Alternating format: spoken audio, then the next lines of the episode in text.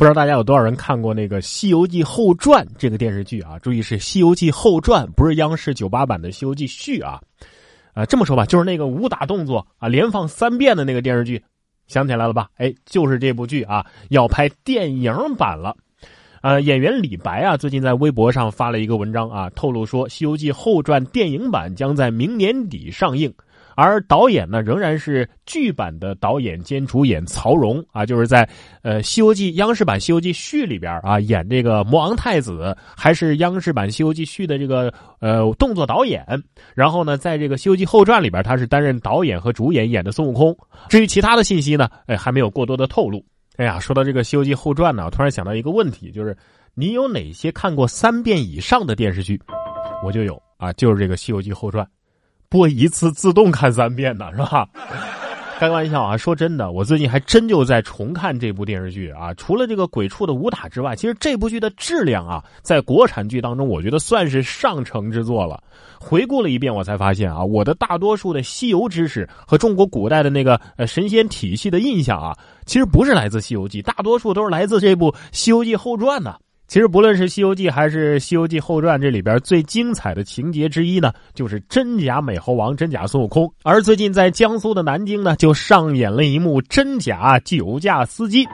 这是十月十二号，酒驾后开车遇检，两个人换座，不料朋友才是真酒驾。说一个男子啊，开车到这个收费站前跟副驾驶交换座位，引起了交警的注意，对两个人进行了酒精测试，结果呢？原驾驶李某其实并没有达到酒精含量标准，但是他的朋友竟然达到了每百毫升七十一毫克，这是达到了酒驾认定标准啊，差一点呢就达到了醉驾了。最终呢，两个人都得到了相应的处罚。哎呀，临检的时候换座位是吧？交警叔叔，我觉得这这算是自首吧啊。所以那句话说了呀，喝多了的都说自己没喝多，所以这没什么毛病啊。这个相当于什么呢？就是你交卷的那一刻呀，赶紧把 A 改成了 B，结果 A 是对的，怎么样？虐不虐？太虐了，是吧？对呀。说到考试啊，其实比自己上学那会儿考试呢更虐的是当了家长之后啊陪孩子写作业。说陪五年级的孩子写作业，家长心梗住院，还做了俩支架。哇！今日一篇文章，老娘我做错了什么要陪孩子写作业？迎来了众一线爸妈的集体吐槽啊！说陪儿子写作业到五年级，心梗住院，做了俩支架。每次写作业啊，整个小区都是我的咆哮。自从生了娃，性情大变，上一秒还是亲妈，下一秒就变后妈呀！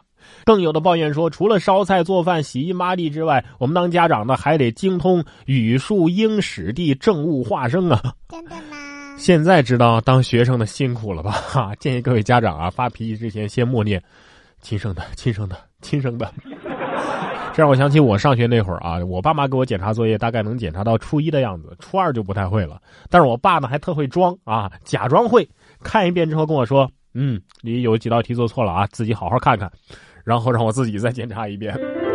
都说呀，这分数不是最重要的，那是因为更重要的事情往往都是在分数的基础之上去做的。那些比分数更重要的事情，往往比分数更难呢。就比如说这位北大女生吧，毕业五年开了两家公司，上了福布斯榜。张一甲今年二十六岁，毕业五年，经历了从职场人到创业者的转变，一直浸泡在互联网科技创新一线的他，认清了移动互联网对商业经济运行法则的重置，不断的对自己的创新提出更高的要求。在双创浪潮当中啊，他是踏浪而行，最终上了福布斯亚洲三十位三十岁以下商业领袖榜单。哎呀，每当我看到这些比我更优秀的人都这么努力，我就又少了一份努力的动力啊！优秀也就算了，关键是还长这么漂亮。厉害的人呢，总是花式厉害；平凡的人还是一样的平凡。但是无论怎样，一个社会它需要崇尚知识，才能够有未来。说这对情侣学霸啊，说完北大，我们来说说清华的。他们是直博清华，还包揽了专业的前两名。最近东南大学一对情侣学霸呀，一同直播到清华的热能工程系了，双双晒出了直博清华的录取通知书。出于两个人共同对于学习的热爱，这让这对情侣，一个叫陈子玉，一个叫姚一晨呐，非常有共同语言。大学期间呢，两个人就拿奖拿到手软。陈子玉说呀。真正对姚一晨留下的印象呢，就是他每天二十四小时都泡在图书馆里和自习室里。哎呀，学霸的爱情果然是发生在图书馆和自习室的啊！他们的故事呢，也让很多同学感叹：这也太美好了。大概最好的爱情，就是因为对方而成为更好的自己吧。对呀，不是他们谈恋爱，这这就相当于是在开学术研讨会了吧？他们俩的孩子以后压力可能会不小。热能工程系啊，有人说这个专业在普通学校毕业，那的确是烧锅炉的。但是清华这个专业毕业，一般都是研究导弹和火箭的。真的吗？接下来要说的这两位纽约的大学生啊，研究的东西虽然说没这么高端嘛，但是一样也是造福人类。说取代塑料杯，大学生设计出能吃的水杯。这是纽约帕森设计学院的两个大学生啊，设计出了可以吃的水杯，这解决了一次性塑料对于环境污染的危害。他们是以琼脂来代替塑料，不仅可以食用，而且呢能配合一些这个调味香料，做出不同颜色和口味的。这个琼脂成分呢，能够丢在这个泥土当中啊，很快被降解，所以不会对环境造成危害。不是，我就有一个疑问啊，这种杯子倒热水的话会变软或者是融化吗？哈哈。有人担心这个卫生问题，说这个用手直接拿不脏吗？人家没说你一定要吃，对吧？人家说了，这个不吃的话，你丢在泥土当中也会很快被降解，还能够为植物提供丰富的营养，多好啊！所以不管你是吃还是不吃，反正这玩意儿呢，它不浪费、不污染，挺好的啊。以后喝水可能就会看到这样的画面：喝水之后顺便把杯子给吃了，是吧？喝完水吃杯子，这个还不算什么啊？你见过？喝咖啡能把自己给吃了的吗？神奇吧？你想知道自己是什么味道吗？反正活了大半辈子，我才知道，原来自己就是奶泡味儿。你一定听说过能在咖啡上打印出顾客脸的这种咖啡馆现在北京也有了这项新科技，只要你拍一张正脸照，然后传输到机器当中，就能够在奶泡上打印出你的专属咖啡。你这一口吸下去，就把自己的脸给喝了，是吧？是不是有点好玩啊？哎呀！我在想啊，这咖啡上要是打印上我的脸，我估计就会因为太丑而无法下口了。或者说，有的如果脸太大的话，然后打印的时候发现杯子装不下，这就尴尬了，是吧？现在啊，我真是不得不服咱们中国消费者的强大呀！这阿里统一世界的进度又更新了。怎么回事呢？为了吸引中国游客，纽约近八成出租车都接入了支付宝了。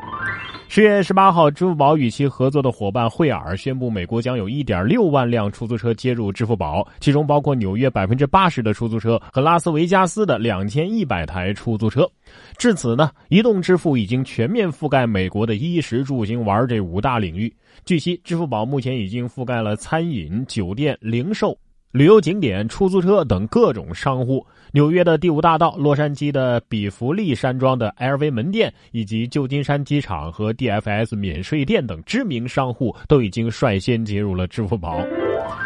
哎呀，以前咱们中国是第一个发行纸币的国家，现在很有可能会成为第一个不再使用纸币的国家了。其实这也是一种强大嘛，对吧？反正，在如何付款这件事上，我国始终走在世界的前列。前段时间新闻里不是说了一个那个有一个食堂，大学的食堂能够刷脸付款了吗？现在合工大的食堂也玩转了一个黑科技，能够让餐盘自动算账。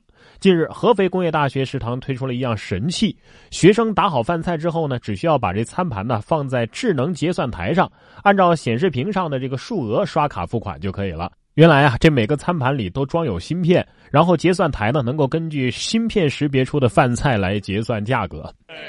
意思是这样的话，再也不用担心食堂阿姨手抖了，是吧？